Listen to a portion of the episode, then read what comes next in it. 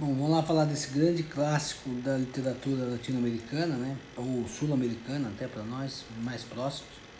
As Veias Abertas da América Latina, de Eduardo Galeano, autor é, uruguaio, muito influente né, aqui no Brasil, na, na, América do Sul, na segunda metade do século XX.